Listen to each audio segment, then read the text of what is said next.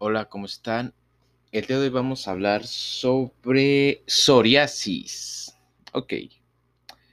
Introducción. La psoriasis es una enfermedad inflamatoria y proliferativa crónica de la piel. Se caracteriza por placas eritematosas cubiertas por escamas plateadas, particularmente, perdón, particularmente sobre las superficies extensoras, el cuero cabelludo y la región lumbosacra. El trastorno también puede afectar las articulaciones y los ojos. La psoriasis no tiene cura y la enfermedad aumenta y disminuye con los brotes.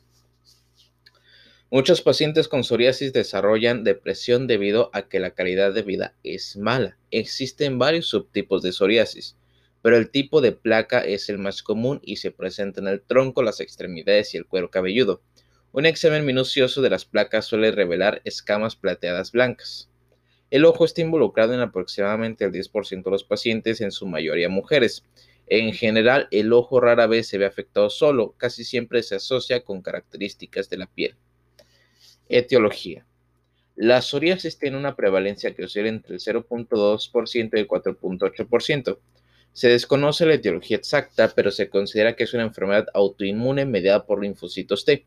Existe una asociación de antígenos HLA que se observa en muchos pacientes psoriáticos, particularmente en varios grupos raciales y étnicos. La, la concurrencia familiar sugiere su predisposición genética. La lesión en forma de traumatismo mecánico, químico y radiacional induce lesiones por psoriasis. Ciertos medicamentos como la cloroquina, el litio, los betabloqueantes, los esteroides y los AINES pueden empeorar la psoriasis. Generalmente, el verano mejora la psoriasis mientras que el invierno la agrava.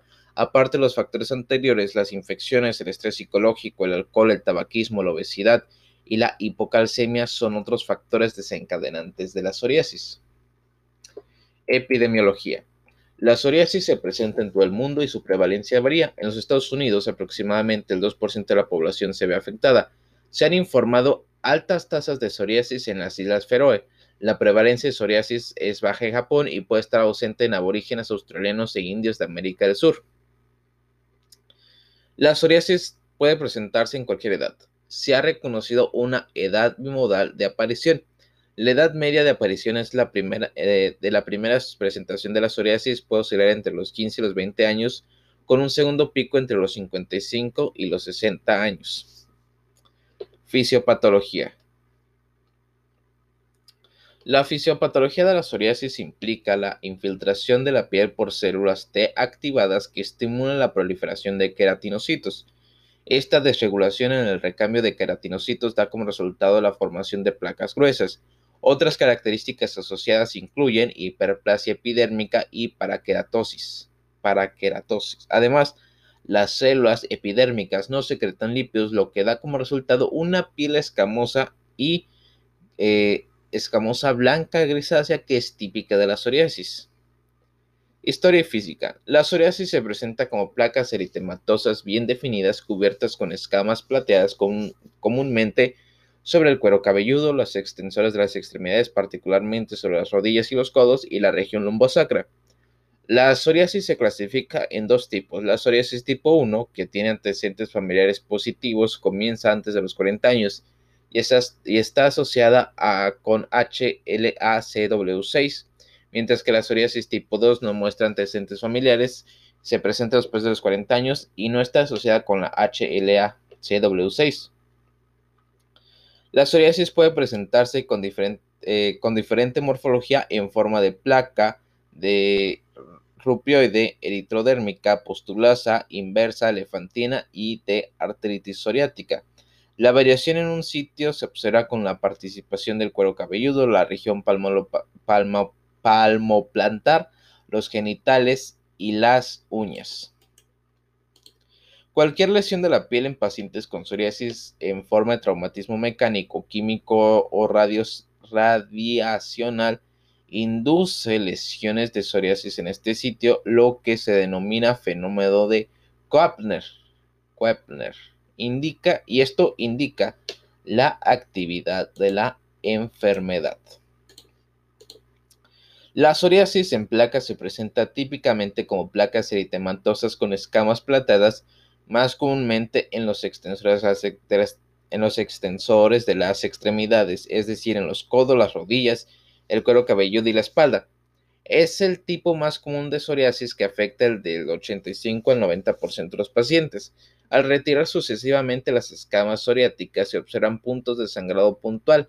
Esto se llama signo de Auspitz y se utiliza para confirmar el diagnóstico clínicamente.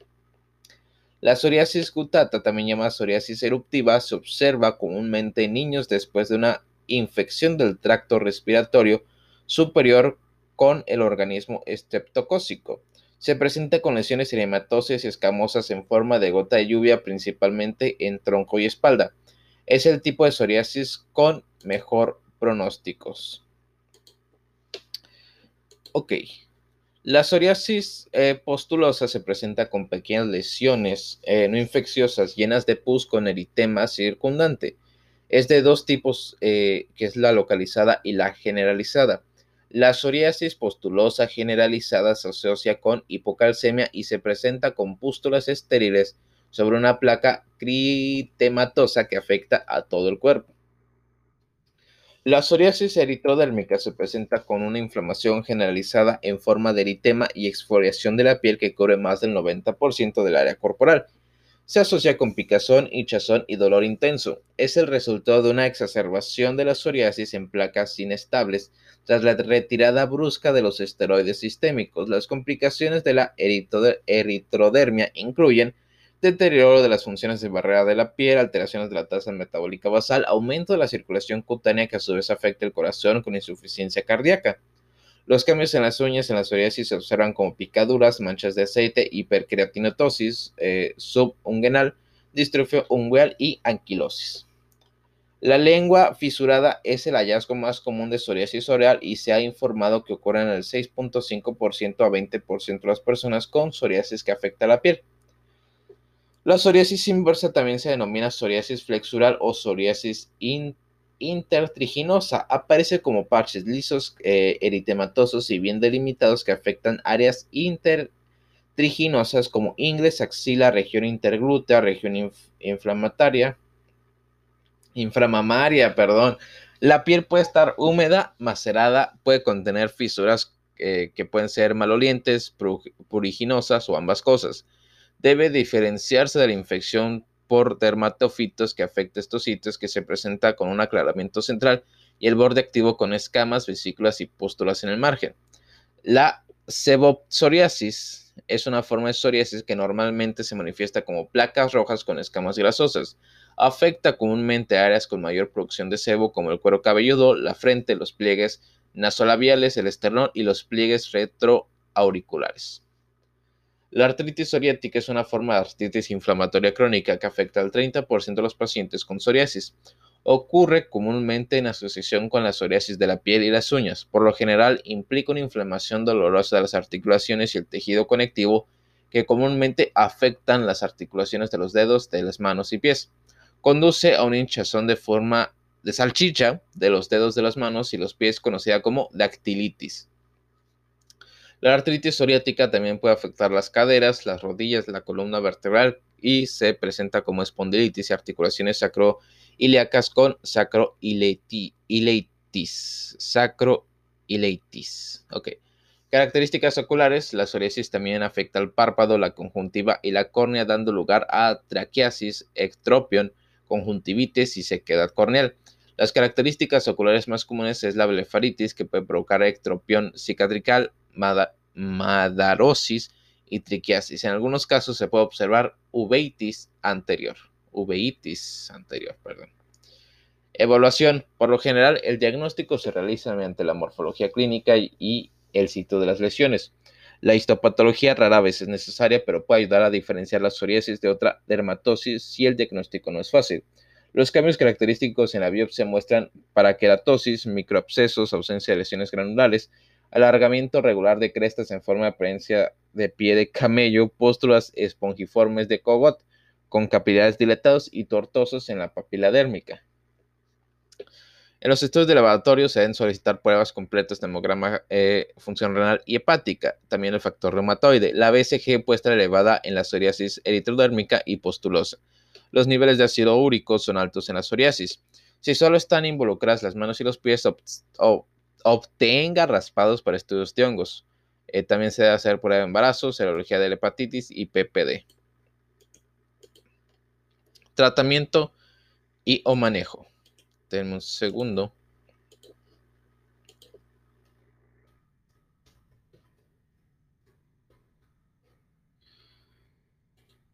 Ah, ok, tratamiento y manejo. El índice de gravedad del área de psoriasis PASI es la herramienta de medición más utilizada que evalúa la gravedad de la afección y permite evaluar la eficacia del tratamiento.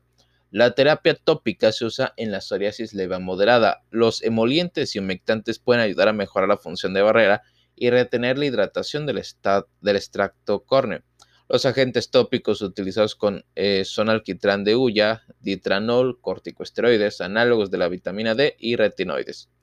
El fármaco de elección es el metrotexato y debe utilizarse mientras siga siendo eficaz. La ciclosporina se puede utilizar para inducir una respuesta clínica, pero su uso debe ser intermitente. Cuando los pacientes no respondan al metotrexato, cambie agentes biológicos, en algunos casos combinar con metotrexato. La fototerapia incluye la terapia PUVA, que combina eh, soraleno con exposición a luz ultravioleta, UVA, así como NB-UVAP, eh, luz ultravioleta de banda estrecha, en un rango de 311 nanómetros a 313 nanómetros. Este es igualmente eficaz en los efectos secundarios del soraleno, como malestar gastrointestinal, formación de cataratas y efecto cancerígeno. Se puede administrar con seguridad a niños, mujeres embarazadas y lactantes e incluso ancianos. Se sabe que la psoriasis gutata eh, responde mejor a la fototerapia. Los fármacos sistémicos se utilizan en casos extensos, la afectación de las uñas y artritis psoriática. El mototrexato, los retinoides, la ciclosporina y los fumaratos son posibles opciones. En los pacientes en tratamiento sistémico se deben controlar las funciones sanguíneas, hepáticas y renales de rutina. Los biólogos, eh, los medicamentos biológicos son proteínas fabricadas que interrumpen el proceso inmunológico de la psoriasis, que son inflimizab, adalimumab, etanercept y antagonistas de la interleucina antes eh, de iniciar cualquier agente biológico, el paciente debe ser tratado por tuberculosis y hepatitis. Ok, existe un riesgo grave de infecciones de sus pacientes y, deben, y se deben tomar todas las precauciones para que el paciente no esté gravemente inmunodeprimido. El uso prolongado de esteroides y otros inmunosupresores puede retrasar la cicatrización de las heridas. La psoriasis ocular requiere un tratamiento agresivo con corticosteroides ópticos tópicos, perdón. Los pacientes con psoriasis deben evitar todo traumatismo cutáneo por temor a inducir la reacción de Kopner. Además, los pacientes psoriáticos deben evitar el uso de betabloqueantes, cloroquina o AINES. También deben evitar el alcohol debido al riesgo de desarrollar hígado graso. Diagnóstico diferencial. El diagnóstico diferencial de la psoriasis incluye eczema, dermatitis seborreica, pitiriasis rosada, micosis fungoide, que es una forma de linfoma cutáneo de células T, y sífilis secundaria.